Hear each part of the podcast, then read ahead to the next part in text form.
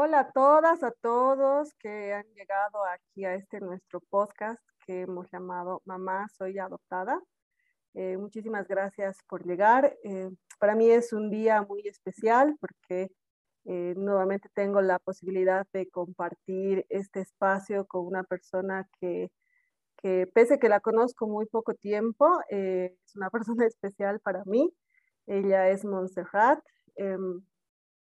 Yo conocí a Montserrat porque el año pasado en estas búsquedas que iba haciendo sobre eh, organizaciones o, asociaciones de hijos o hijas por adopción, encontré una que se llamaba Orígenes, el punto de encuentro de los hijos por adopción de México. Y ahí mandé un mensaje para preguntar cómo era, para comentar que tenía algunas ideas también. Eh, yo estaba pensando en esa época, tenía algunas ideas así básicas de lo que iba a ser tejiendo vínculos y quería ver la experiencia también de ellos. Y bueno, fue Montserrat quien me contestó el mensaje y después agendamos una, una videollamada junto con Mayela, que también seguramente la vamos a tener por aquí.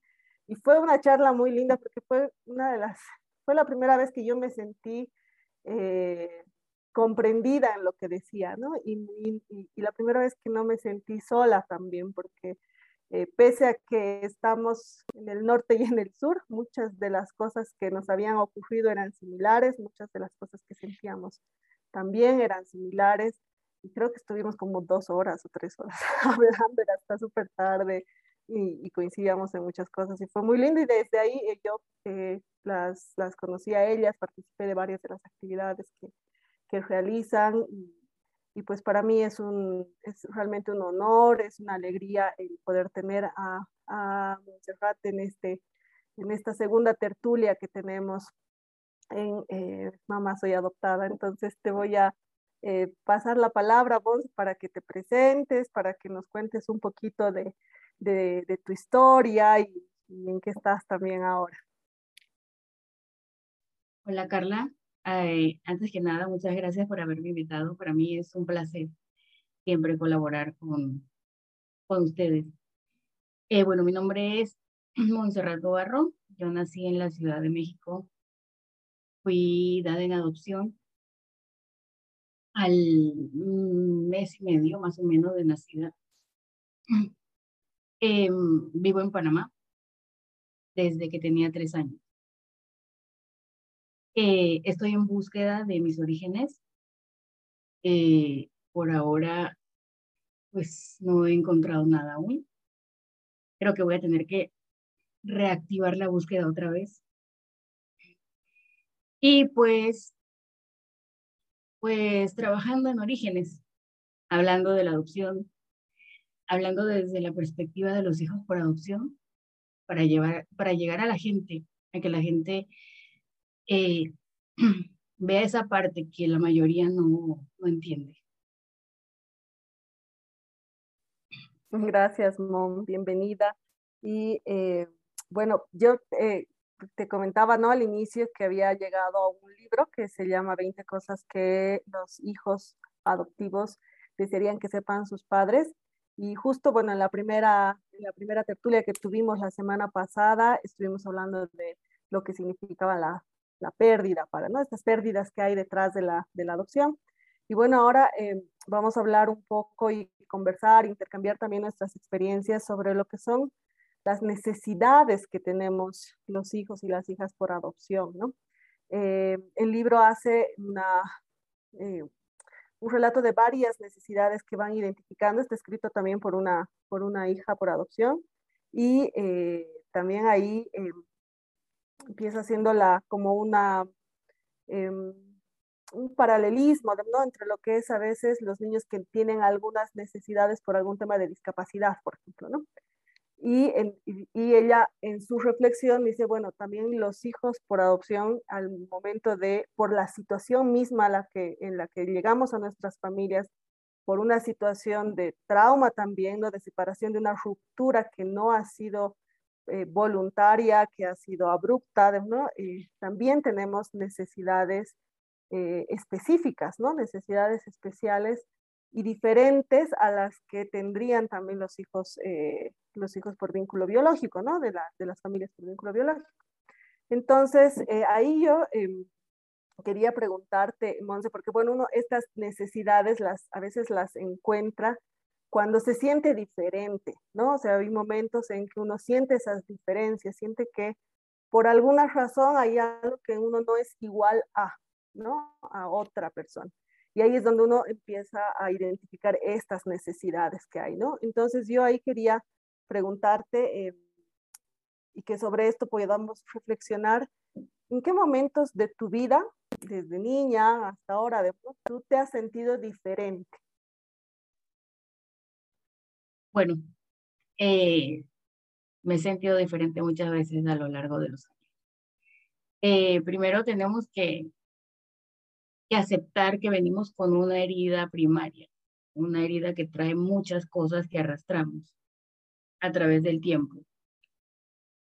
En nuestro caso, en nuestras generaciones, por ejemplo, mm, no había esa apertura a hablar, hablar de la adopción, o sea que no pudimos expresarnos o hacer las preguntas tal vez que siempre tuvimos eh, por miedo, por miedo tal vez a qué pensarán nuestros padres. Y creo que ya desde ahí nos hace sentirnos diferentes. eh, pues no fue algo que, que realmente marcara mi vida, que estuviera todos los días pensando en eso, que todos los días me sintiera diferente. Habían ciertos momentos como de algo donde estaba en el colegio y, y me preguntaba si algún otro niño sería adoptado como yo. ¿Y cómo saberlo? ¿No? Y uno piensa, a lo mejor nadie es adoptado. Em, hubiera querido conocer otros niños, eh, hijos por adopción también. Eso, eran momentos como muy puntuales. Luego está cuando, cuando compartes con tu familia extensa. A veces eh, uno siente esa diferencia que hacen un poco. Sí, entiendo justo lo que, eh, lo, lo, que tú dices. Ahorita que estabas hablando del tema de la, del, del colegio, por ejemplo, eh, yo me ponía a, estaba recordando que una cosa que cuando estaba, por ejemplo, en colegio, eh, cuando había los días de la madre, principalmente del padre, no tanto, ¿no? Pero sí de la madre, y todas las cosas relacionadas con nací en el vientre de mi mamá, ¿no? O traiga la foto de su mamá cuando estaba eh, esperándolos, ¿no? Cuando estaba embarazada, todas estas cosas muy relacionadas a la maternidad biológica, ¿no? Entonces, sí, ahí yo también me sentía, y no me gustaban mucho los días de, de la madre, además por estas cosas, porque y yo sentía además que no podía decirlo con nadie, ¿no? O sea, no podía decirle a nadie nada al respecto de lo que yo sentía, ¿no? Era algo que nos teníamos que guardar. Sí, sí, sí. Y lo de la familia extensa, igual. A mí con la familia extensa me pasaba que, eh, bueno, yo soy morena, ¿no? Y mi mamá es de, la, la piel de mi mamá es más clara, ¿no? Eh, y la, el lado de la familia extensa de, del lado de mi mamá eh, son pues son mucho más blancos, son, tienen ojos azules, ¿ver? ¿no? Mi, mi, mi abuelita tenía unos ojos azules hermosos. Entonces ahí uno nota también pues la diferencia, ¿no? Y en el fondo, creo que yo así niña también sentía que me miraban diferente, ¿no? Aunque no tal vez, me lo dijera. Tal vez no lo hagan a propósito, pero uno como que lo siente, ¿no? Y, y en el trato, eh, más con algunos, más con unos que con otros. Yo lo sentía así, no sé. Eh, pero eh, durante la adolescencia no fue algo que, lo que fue algo que bloqueé durante mucho tiempo, o sea, el hecho de, de ser hija por adopción. Eh, creo que siempre lo tenemos ahí, como esa cosa ahí, pero uno trata como de bloquearlo. Y luego, pues, eh, siempre sí, siempre te sientes, siempre hay como que, te sientes diferente siempre, siempre te sientes diferente. Eh, y de adulto, pues, No, de adultos no, no he sentido mucho como esa, esa diferencia, no sé. A mí, eh, de, sí, igual en la adolescencia, ahorita también estaba tratando de recordar, ¿no? Cuando era adolescente, sí creo que también así como que la época en la que, eh, quizás, bueno, porque tal vez todos los adolescentes se sienten diferentes, digamos, ¿no? Porque están en una búsqueda propia de la identidad, pero tampoco siento que haya sido algo más, más fuerte. De adulta, sí, justo el otro día le comentaba a alguien eh, sobre esto de, em, yo tengo, yo no tengo hijos, ¿no? Pero sí mis amigas tienen, eh, muchas de mis amigas ya tienen sus niños, que ya son niños además grandes, ¿no? Entonces, eh, algunos ya están, ¿no? Para salir del, ya están adolescentes o ya están saliendo de la, del, del colegio y eh, ponen pues las fotos, ¿no? Con, con sus niños y, claro, yo veo en esas fotos pues los hijos son igualitos a sus mamás, pues, ¿no? O sea, veo a veces, veo a la hija de mi amiga que es idéntica a la, a, mi amiga de colegio y claro, yo la veo y me acuerdo de esa mi amiga cuando estábamos en colegio, ¿no? Por, porque pero ahí sí, ahí me siento también diferente, ¿no? Porque yo sé que, eh, claro, pienso, ¿no? Si, si yo pongo una foto al lado de mi mamá, no hay esa, no, no, no va a haber esa similitud, ese parecido físico. Entonces, sí, de adulta, eh, siento esas diferencias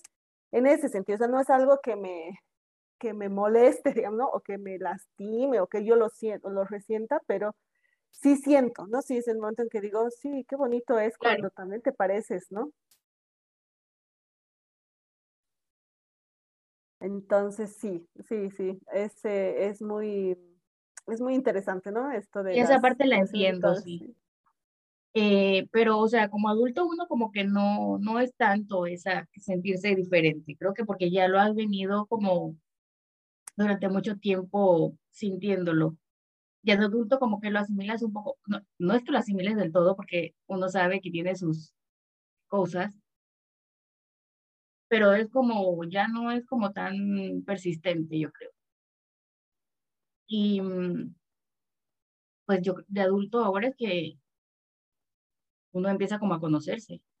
O sea, yo pues he aprendido eh, cuando empecé a hablar de, de, la adopción y todo, que, que he estudiado y he tomado cursos y todo esto, como que me ha ayudado mucho personalmente porque he aprendido de mí, he aprendido a conocerme, he aprendido a reconocer por qué me sentía así cuando era pequeña, qué es lo que me hacía falta.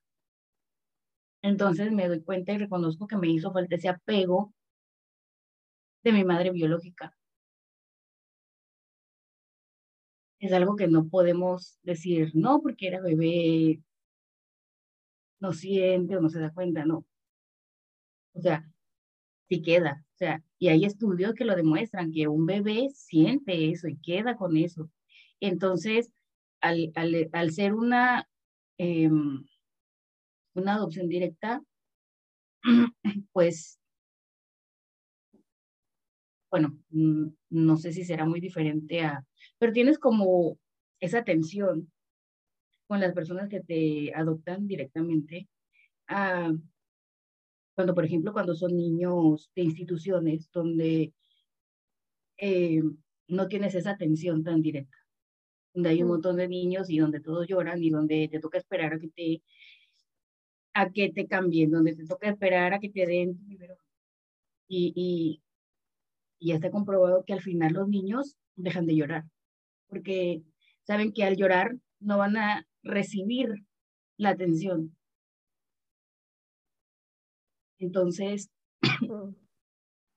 viene esta parte también que, que, que al final también nos termina afectando durante toda la vida. Sí, es muy cierto lo que tú dices. Y ahí viene un poco esta segunda pregunta en la que podemos igual también ahí intercambiar y que está relacionado con, ahora justamente que somos adultas, eh, ¿cómo hacemos para, para llenar esas necesidades que no tuvimos, ¿no? Porque bueno, también es parte del desarrollo, sabemos que vamos evolucionando, vamos creciendo en edad, ¿no? Pero siempre hay pues ese, ese ser niño, ser niña interno que se queda y que no tuvo las satisfechas las necesidades que tenía y que de adulto no es que cambian, ¿no? Sino que las sigue teniendo, solo que ya no puedes pedirle pues a tus papás, ¿no? Que te las, que, que, te las cubran ahora, ¿no? Sino que ya em, tienes que ver tú también de, de cómo atender esas necesidades, ¿no? Porque si no también eso te afecta, como tú dices, ¿no? De los vínculos que vas formando, porque evidentemente buscas que probablemente se haga cargo la persona más directa con la que tienes una relación, a veces la pareja, ¿no? O, o en alguna otra situación donde tú buscas que sea el otro el que se haga cargo de esas necesidades que no pudieron ser satisfechas en la infancia, ¿no? Y, y, tú ahora, bueno, un poco ya me estabas contando, ¿no? Has estudiado, has leído bastante, pero ¿cómo haces para satisfacer esas? ¿Cómo identificas esas necesidades, cómo las has estado cubriendo, ¿no? Tú ya desde tu ser adulta. Eh, pues leer me ha ayudado bastante. También he tenido un, eh, ayuda de terapia. Eh, terapia me ha ayudado bastante, como te digo, me ha ayudado a conocerme y a reconocer cuáles son esas necesidades que tengo eh, las he aprendido a identificar y he aprendido a trabajarlas también.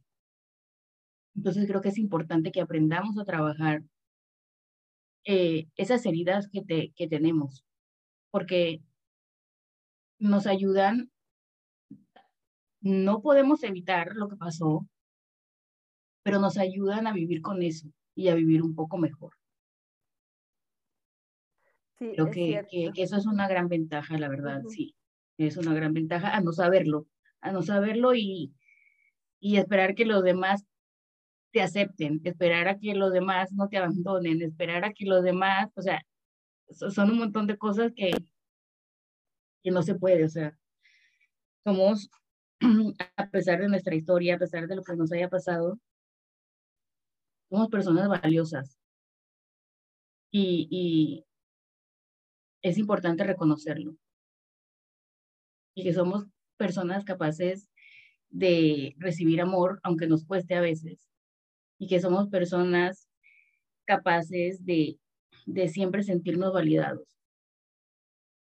Sí, y justo hace rato mencionabas, ¿no? Eso que de niña tú te preguntabas, ¿no? Si, eh, si habrían otros niños que también hayan sido adoptados, que era muy difícil saberlo.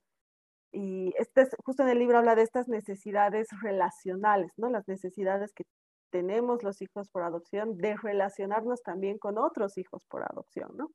Especial, así como también las familias, los padres también es bueno que busquen el soporte de otras familias, también los hijos necesitan estar en contacto con otros, con otros niños que también hayan sido adoptados, ¿no? Eh, y, bueno, ahí preguntarte también cómo, eh, por ejemplo, orígenes, ¿no? El haber encontrado este espacio, cómo también de alguna forma llena esa necesidad que hay de relacionamiento, ¿no? Bueno, lo llena, te voy a hablar por mí, eh, me ha ayudado mucho porque puedes exteriorizar lo que sientes. Al conocer más hijos por adopción te das cuenta de que tus sentimientos no son errados, o tus pensamientos no son errados, tus preguntas no son erradas. Tenemos las mismas preguntas, sentimos igual en la mayoría de veces. Y, y ayuda a poder hablarlo, poder expresar que, que el tema de la adopción en nuestros tiempos no se llevó de la manera más correcta por el tabú del que dirán, por el no se pueden enterar, porque lo vas a decir. Cuando realmente es algo que debería de ser totalmente natural, llegué a una familia de una forma distinta, pero ejercí mi derecho a vivir en familia. Entonces, eh, pues sí, a mí me llena mucho el ver cómo la gente se interesa en lo que exponemos, ver cómo, sobre todo, las personas que quieren adoptar y los padres por adopción se están abriendo a todo lo que nosotros sentimos, a lo que hablamos, que se abran a que tenemos una historia y que esa historia siempre va a formar parte de nuestra vida y que va a llegar un momento en donde vamos a querer saber qué pasó, quién es, quién es mi familia, de dónde vengo. Entonces, que es muy importante que se preparen para ese momento y, y que nos apoyen, que es muy importante el apoyo que podemos recibir de nuestros padres o de nuestra familia extensa también, porque todos deberían de entender, o sea, no, no es que somos malagradecidos, no es que nos vamos a ir corriendo porque ya encontré a la familia y ya, y ya me voy a olvidar de ti, no. O sea, simplemente tenemos esa necesidad de saber eh, llenar ese, ese espacio que hay. Y pues a mí me, me, me agrada mucho el, el, el, poder llegar, el poder llegar a la gente y que la gente se esté abriendo es un logro increíble. De verdad que creo que no hay una mejor satisfacción que esa. Sí, yo creo que es muy importante ¿no? Eh, que podamos llegar a, a, estas familias para que, como tú dices, ¿no? Nuestra, somos de una generación en la que eh, había el tabú, los mitos, que cada vez, por suerte, ya, eh, ya son mucho menos. Evidentemente hay nuevos desafíos también que se tienen que seguir, pero sí venimos de una generación donde, eh, donde como siempre, siempre decimos, ¿no? Estas cosas han sido, han tenido que ir transcurriendo en, en soledad, ¿no? Y cuando mencionabas el tema de la validación, yo igual pensaba esto, ¿no? Qué importante es que se valide eh, que somos parte de una familia adoptiva, pero que también venimos de una familia biológica, ¿no? Y que no exista ni el rechazo, ni la competencia, ni nuestros padres adoptivos son mejores o peores que los biológicos, ni los biológicos fueron peores o, o mejores, sino que es el reconocimiento, esa validación de esa doble herencia que también tenemos, ¿no? Es que la adopción está compuesta por una triada y, y sin la pérdida porque es así, tuvimos que perder una familia para ganar otra. Entonces, creo que todo eso debe ser validado. Porque si no hubiéramos perdido, pues, quién sabe dónde estaríamos o no estaríamos con nuestras familias. Entonces es importante porque al final también va también es nuestra historia va a ser parte de la historia de nuestros padres. Sí, también va a ser parte de ellos, porque cuando queramos conocer, cuando nos enfrentemos, ellos también van a estar ahí y lo van a vivir. Y, y va a formar parte de su vida, va a ser parte de ellos también. Sí, eso es cierto. Y ahora ya eh, quiero preguntar a la Monse adulta, ¿no? Si tú pudieras hablar con los papás de la Montserrat niña y darles un consejo, eh, ¿qué consejo les darías? Precisamente ese, eh, que hablen, que, que tuvieran esa mente de, de que sí, viene con una historia que en algún momento va a salir, va a querer saber, hablarle de la adopción, darle la confianza de preguntar. Necesitas saber, cuando quieras saber, cuando quieras preguntar. Estamos aquí para poder responderte dentro de lo que podamos, ¿no? Porque yo, por ejemplo, fui a una adopción cerrada, entonces no, no podían darme tampoco mucha información, pero por lo menos saber que uno podía preguntar cuando uno tenía una duda. No sé, por ejemplo, si un, la duda que todos tenemos es ¿por qué me habrá dejado? ¿Por qué me dejó? ¿Será realmente que no me quería y por eso me dejó? ¿Por, ¿Yo le estorbaba o algo? Entonces poder decirlo, tal vez sus palabras ayudarían también a calmar un poco, aunque no supieran la razón pero a nosotros nos ayudaría mucho a no tener todo eso guardado por tantos años, porque son años lo que uno guarda. Entonces, eh, pues ese sería mi, mi consejo para ellos, hablarlo. Hablarlo sin vergüenza, sin tabú, sin, sin nada, o sea, abrirse a que es una realidad que tarde o temprano va a llegar.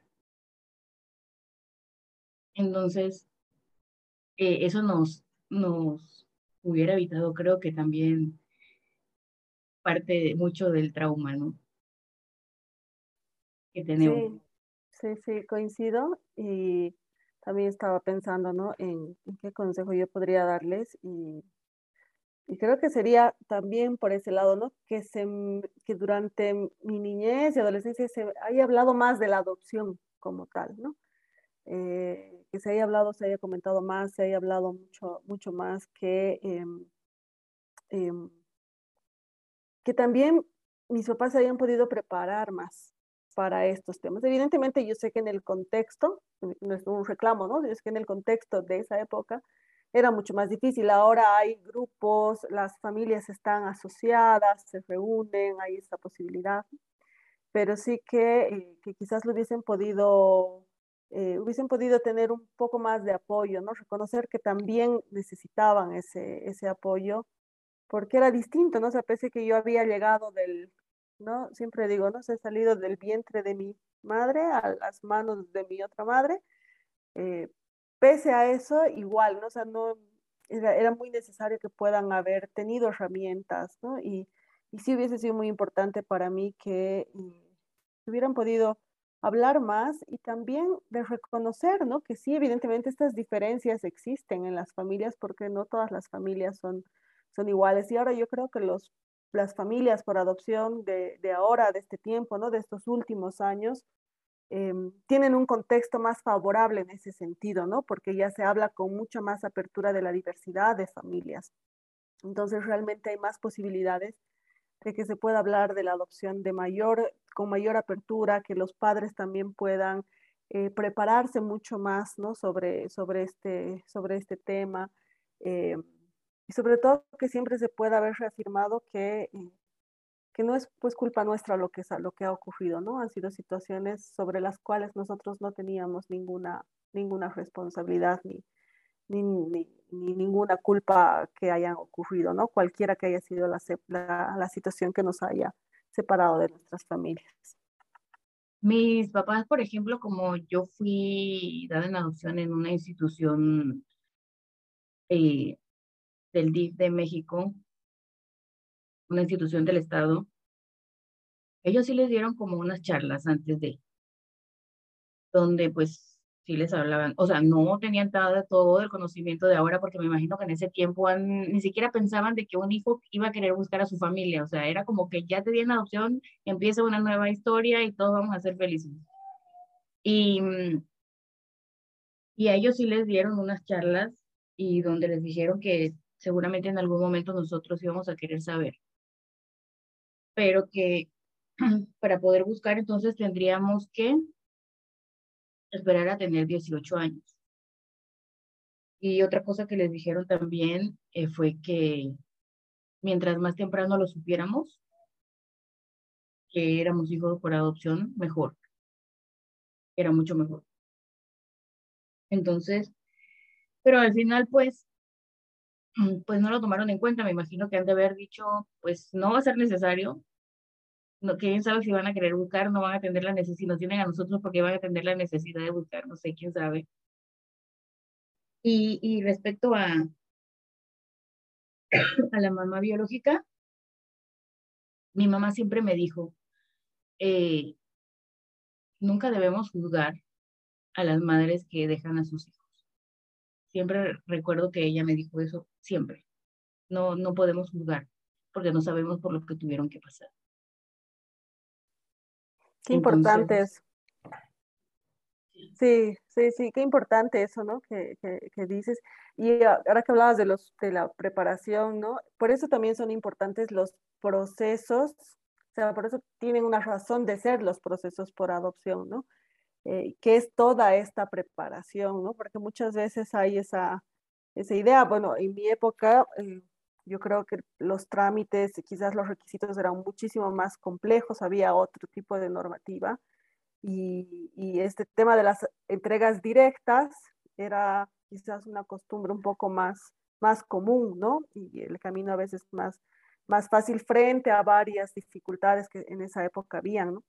Pero definitivamente la, el, que haya este proceso, que hayan estas charlas, aunque sea mínimas, y que evidentemente ahora seguramente son muchas más, o sea, muchos, son, eh, son procesos mucho más, eh, más cuidados, ¿no? También ya no es solamente una charla, ya son unos cursos. Aquí en Bolivia sí tienes el requisito de pasar un curso, un curso para, para cuando estás postulando a la, a la adopción.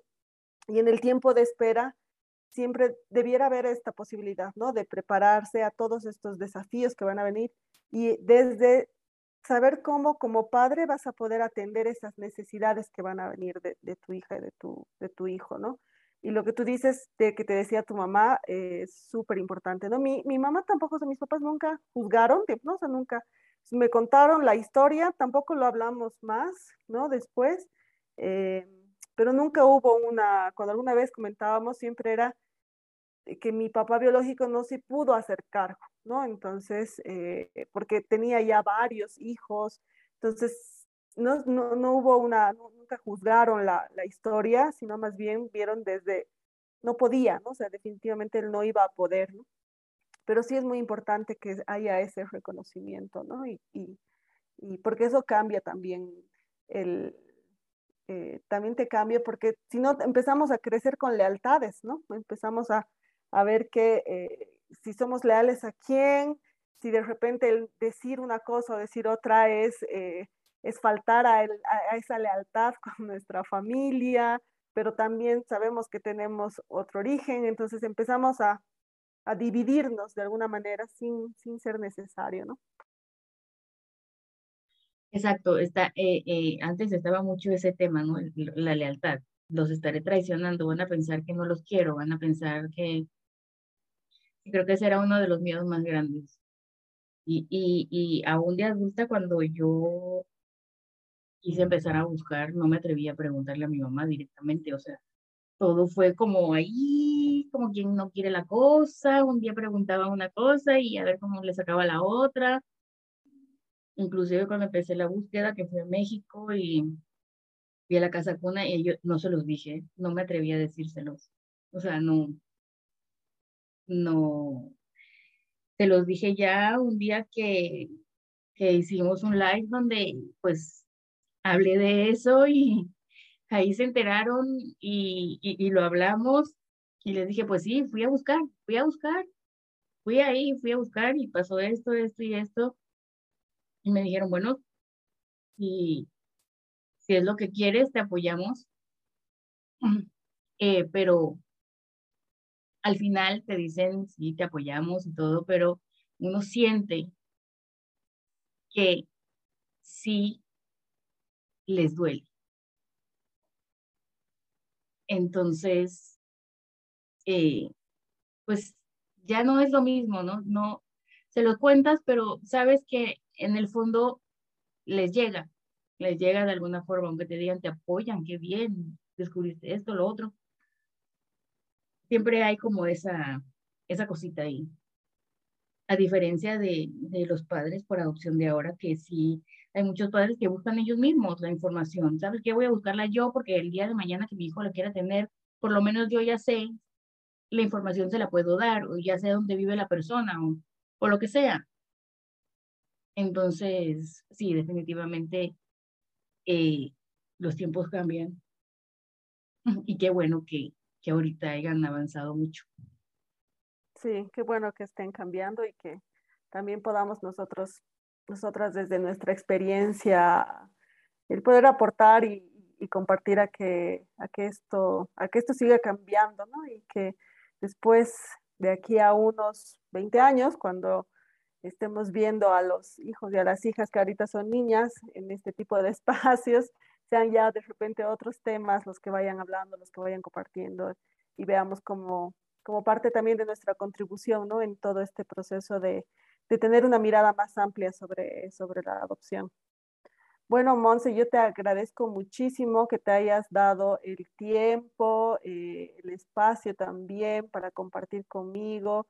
Espero que tengamos otras oportunidades también de compartir en este, en este mismo espacio. Hay tanto para, para conversar, para hablar y creo que podríamos quedarnos muchísimo tiempo como la primera vez.